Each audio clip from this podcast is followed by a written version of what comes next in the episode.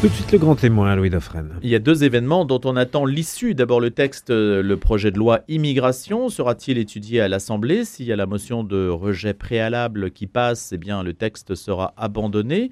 Euh, grâce ou à cause, on verra, hein, c'est selon le point de vue duquel on se place, hein, à la synergie entre Europe Écologie Les Verts, le Rassemblement National, les Républicains. Et puis il y a un autre événement sur lequel on va davantage insister, qui est celui de la COP 28, qui entre dans ces dernières heures. Et là aussi, il y a eu un coup de théâtre avec l'OPEP qui dit qu'en fait, euh, les pays producteurs du pétrole n'ont pas besoin d'un accord qui limiterait les énergies fossiles, qui irait contre leurs intérêts tout simplement. Ce qui est une manière de dire allez vous faire voir pour être poli. Mais peut-être que je simplifie. On va voir ce qu'en pense Jean-Marc Governatori. Il connaît bien la COP, puisque lui, il y est allé en bateau, en train et en bus, aller-retour en Égypte à Sharm el lors de la dernière COP. Il représente des écologistes, écologistes niçois. Alors on sait que le biotope politique niçois est très particulier, peut-être nous en parlera-t-il, mais il est coprésident surtout de Écologie au Centre. Bonjour Jean-Marc Governatori. Bonjour Monsieur Dauphren. Et puis on a dit aussi dans votre bio, c'est quand même important parce que je voudrais que vous nous en parliez au début pour qu'on puisse un peu vous présenter. Vous avez été nommé deux fois meilleur gestionnaire de France. Qu'est-ce que ça veut dire ça? Ça veut dire que dans le groupe dans lequel je travaillais, donc euh, j'ai été nommé euh, comme étant meilleur gestionnaire de notre pays. C'était effectivement en 1992 et en 1997. Mais sur la base de quoi? Qu'est-ce qu'on étudie pour dire que vous êtes le meilleur gestionnaire? Oh ben, la, performance en tant que rentabilité euh, de l'entreprise, euh, la hausse de son chiffre d'affaires, euh, sa capacité de recrutement, ce qui m'a valu aussi d'ailleurs de détenir le trophée de l'emploi remis par le ministre des PME. Sur quel secteur êtes-vous? J'étais dans différents secteurs. J'étais dans l'équipement de la maison, l'imprimerie, la communication et l'informatique. Et vous avez abandonné votre entreprise ou vous l'avez vendue J'ai vendu mes affaires euh, voilà une vingtaine d'années parce que je voulais me consacrer à l'action politique. J'ai un processus associatif et entrepreneurial très fort, ce qui a construit ma conscience. Et je, je me suis dit que les politiques conventionnelles euh, n'avaient pas de solution et j'ai voulu apporter les miennes avec mon équipe. Aujourd'hui, vous êtes dans l'opposition à Christian Estrosi à Nice. C'est ça, je suis euh, écologiste centriste. D'ailleurs, je les représente au niveau national. Et un centriste, par définition, il peut être pour ou contre euh, au cas par cas selon les projets présentés euh, par les décideurs politiques. Donc je suis souvent opposant, mais quelquefois je, je, valide ce que fait M. Estrosi. Quand je dis la vie politique niçoise est bien particulière en France, c'est vrai? Ah, sincèrement, moi, je fais des conférences de presse chaque semaine dans toute la France. Et je m'aperçois qu'à Nantes, à Strasbourg, à Bordeaux, partout, il y a des problèmes. Mais bon, Effectivement, en Nice, on a un aura particulier sans doute. Qu'est-ce qui fait la particularité de la vie niçoise? En matière politique, ce qui fait sa particularité, c'est que nous avons euh, dans, le même, dans la même ville M. Ciotti, euh, qui est président de LR, et M. Estrosi, euh, qui est le plus grand maire qui soutient Macron.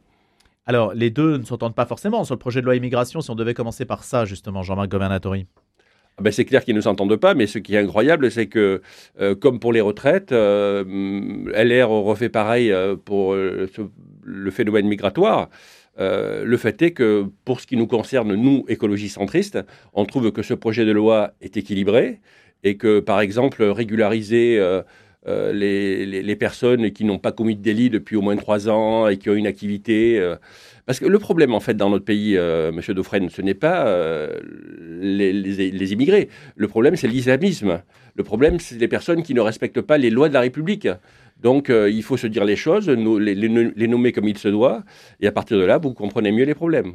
Donc là-dessus, vous êtes d'accord avec euh, Gérald Darmanin sur le texte? Ah, tout à fait, tout à fait. C'est un texte équilibré euh, euh, qui a des avantages, pour, des facilités pour expulser, et puis qui reconnaît que les personnes qui, qui respectent les lois de la République, c'est normal qu'on les régularise je pense qu'il faut rentrer dans le monde réel. Je pense que beaucoup de politiques conventionnelles sont dans un monde parallèle. Le fait est qu'aujourd'hui, euh, beaucoup d'entreprises ont du mal à recruter et que par conséquent, il faut aider ces entreprises à recruter. Et si c'est un immigré qui le fait et si l'immigré respecte les lois de la République, ça ne nous pose aucun problème. Pourquoi les Verts sont-ils opposés au texte?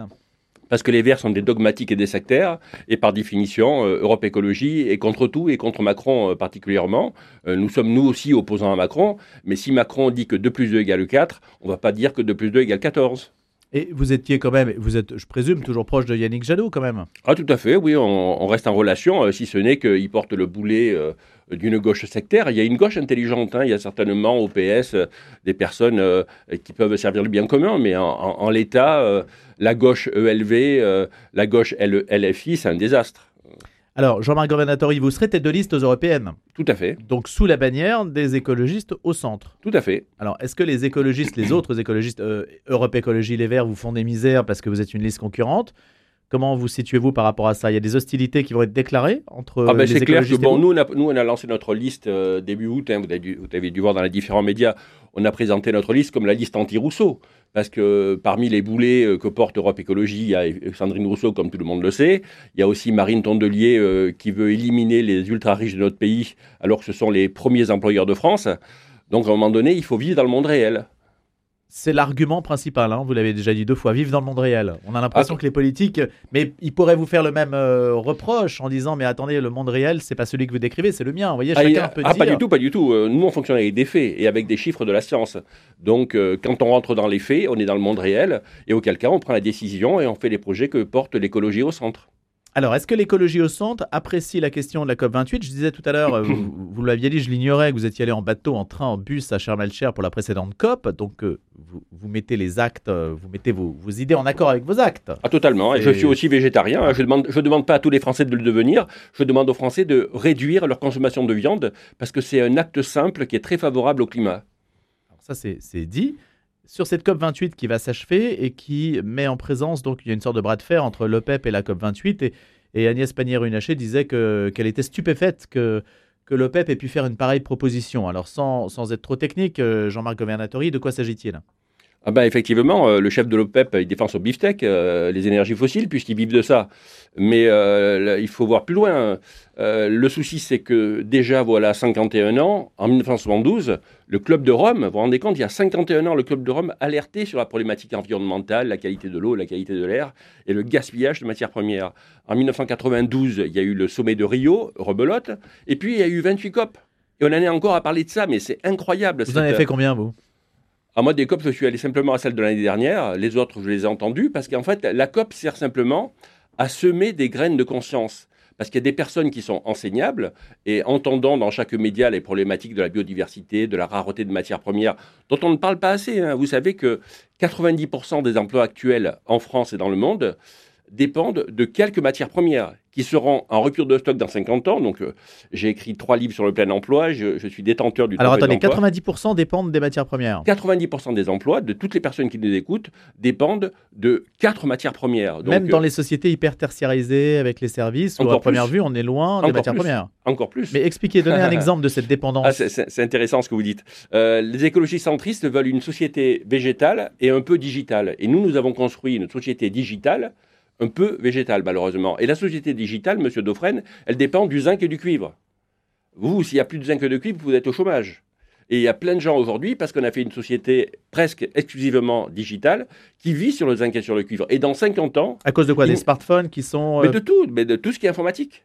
Hmm. Les centrales nucléaires, tout fonctionne en digital, au zinc, au cuivre et aux métaux rares. Et dans 50 ans, il n'y en a plus. Et donc, non seulement ça pollue beaucoup à l'extraction, en matière d'eau, d'air et ceux qui l'extraient, et par ailleurs, il ne va plus y en avoir. Donc, il est urgent d'organiser la société autrement. Mais 50 ans, c'est demain, là. Ça veut dire Ah, que tout, s'arrête alors. On est- Ben exactement, si on ne change pas de société, tout s'arrête, mais vous avez tout à fait raison. Mais au-delà de la- vous retrouvez, et pardonnez-moi Jean-Marc Governatori, mais vous retrouvez, je dis ça parce que je l'ai écouté sur une autre radio, France Inter, pour ne, ne pas la citer, euh, Aurélien Barraud, qui est classé dans les collapsos décroissancistes. hein, ce n'est pas vraiment votre truc d'ailleurs. Pas, Non, non. Vous n'êtes pas non, du tout non. apocalyptique et, et- Ah, et vous n'êtes pas décroissant non plus. Ben, lui, il dit la même chose en fait que vous, c'est-à-dire le monde va s'arrêter, on va vers un, un- un butoir qui nous amènera vers l'abîme, au bord du précipice. Ouais. Donc finalement, vous arrivez à la même conclusion que lui. Sauf que nous, on donne des solutions, et sauf que moi, je mène une action politique, et aujourd'hui, c'est le politique qui peut changer ce- ce- cela, mais c'est aussi le consommateur. Je pense qu'il faut en appeler au principe de responsabilité dont les politiques euh, Ça marche pas, ça. Ça marche pas. Ah non, mais il faut que ça marche, parce qu'il n'y a pas Vous voyez de le solution. textile avec Chine, je cite, je cite une marque. Hein, vous voyez Chine qui copie euh, les, les beaux modèles euh, euh, des grands couturiers, mais qui fait en fait un textile de basse qualité et, énormément et très polluant. Voilà. Ça, ça cartonne parce que c'est du, c'est le, c'est pas cher. Mais monsieur Edison, comment est-ce que vous allez persuader mais- le consommateur de faire autrement? Edison, avant de faire marcher son ampoule, mille fois, il a échoué. Et la millième fois, ça a marché. Aujourd'hui, heureusement qu'il y a des ampoules. Donc, euh, ça peut être échoué. Le, le message euh, d'en- d'enseignement pour euh, avoir un meilleur comportement pour la planète et pour l'environnement. Mais il est clair que le consommateur a une énorme responsabilité dans ce qu'il consomme et comment il vote. Euh, il est clair que euh, si on vote encore pour des gens qui sont dans, le conventionnel et dans la consommation à tout va et dans le productivisme, les problèmes vont perdurer. Donc euh, il faut vraiment en appeler à la responsabilité de chaque personne, qui par sa consommation et qui par son vote changera le monde. Comment est-ce que vous répondez donc à l'OPEP eh ben, je dis à l'OPEP, c'est effectivement incompatible avec l'état de la planète quant à ses matières premières, mais c'est pas l'OPEP qui va répondre, parce que vous pouvez répondre ce que vous voulez à l'OPEP, vous ne le changerez pas. Euh, ce qu'il faut passer le message, c'est aux consommateurs. C'est pourquoi hier, nous avons organisé avec le Conseil national d'écologie au centre, où nous réunissions nos 50, nos, 50 cadres à Paris et euh, nous exprimions ce que nous entendions, nous, par COP28 alternative. Et une des 20 mesures que nous proposons, c'est une, allocation, une allocution simultanée des quelques dizaines de dirigeants qui ont compris le problème vers leur population pour leur expliquer, tableau à l'appui, où va-t-on?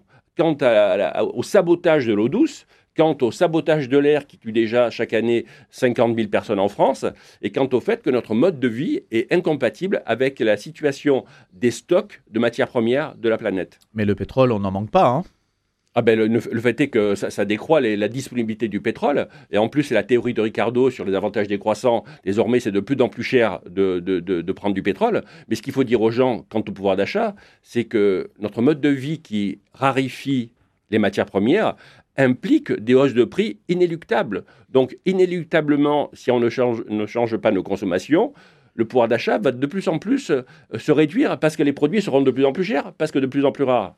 Donnez-nous une idée, Jean-Marc Governatori, de ce que l'on peut changer euh, comme euh, mode de consommation, aller vers une sorte de transition douce, puisque vous, vous n'êtes pas partisan d'une écologie punitive.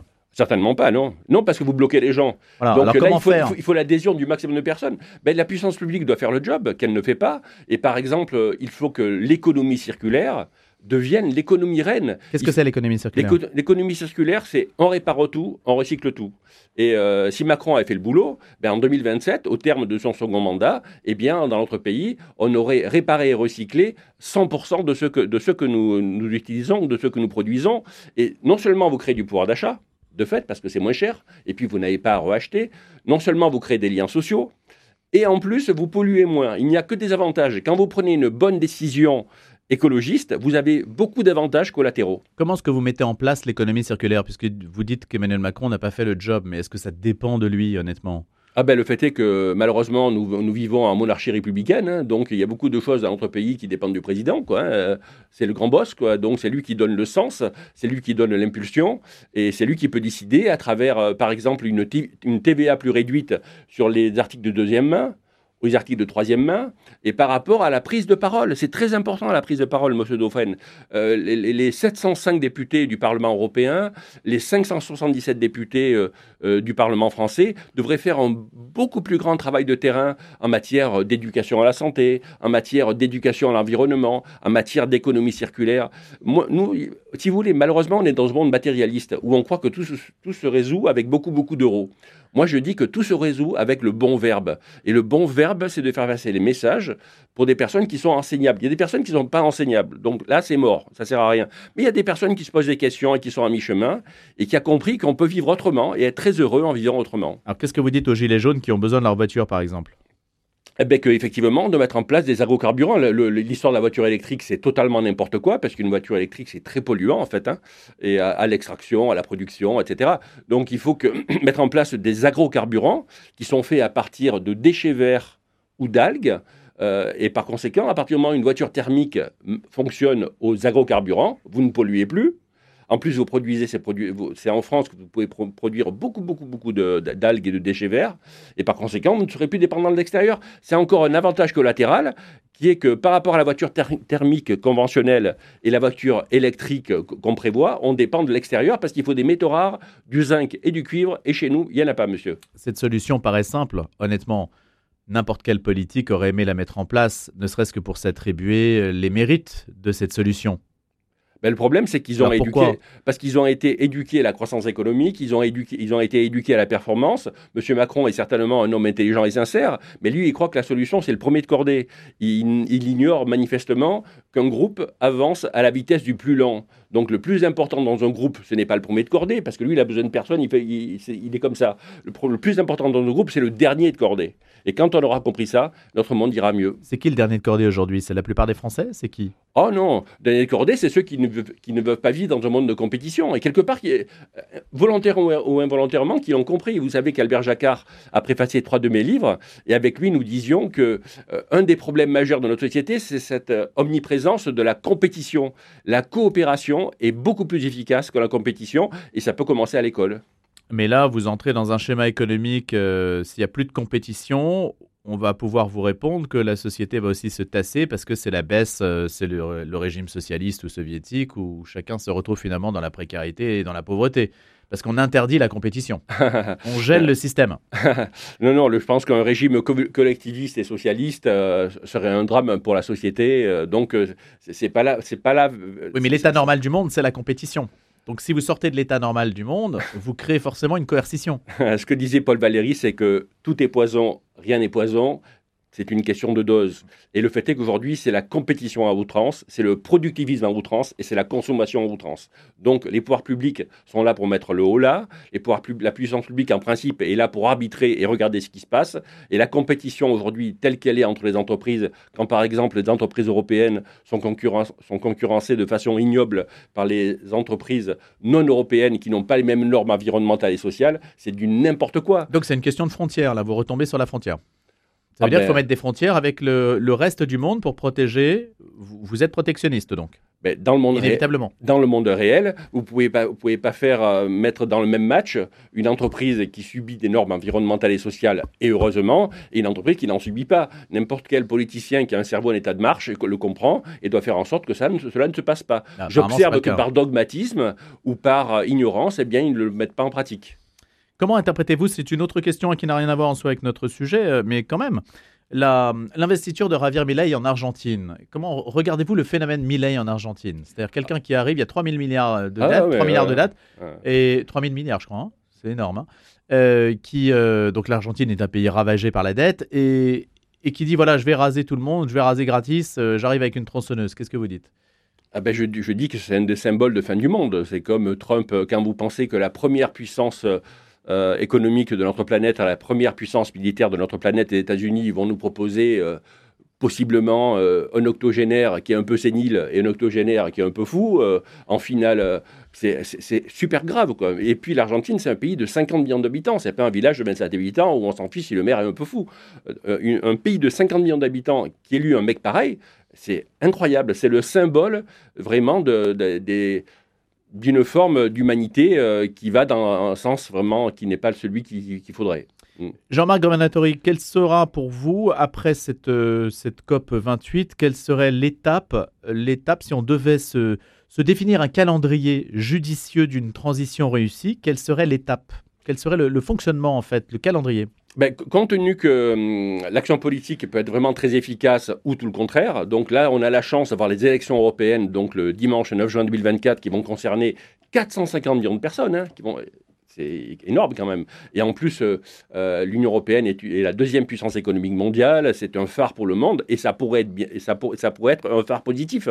Eh bien, euh, à travers le vote des 50 millions d'électeurs français le dimanche 9 juin, eh bien, on peut amener le monde ailleurs. Parce que le problème, c'est le défaut d'exemple. Pourquoi les révolutions arabes ont échoué dans les années 2010 Parce qu'il n'y avait pas d'exemple. Pourquoi la révolution de 1789 a échoué? Parce qu'il n'y avait pas d'exemple. Il, il, manque un pays... Ça a échoué, la révolution de 89. Qu'est-ce qui vous fait dire ça? Ah ben, vu, tous les malheurs qu'il y a eu euh, derrière, vu Napoléon qu'il y a eu derrière, euh, c'est largement un échec. Mm. Donc, euh, il faut un projet de société qui fonctionne dans un pays de grande taille ou une union de grande taille. Et la France ou l'Union européenne peut, peut être ce phare qui manque à notre, à notre monde. Les Alpes-Maritimes, c'est un peu entre l'Italie et la France. Le système italien est meilleur que le système français? Le parlementarisme italien, par exemple?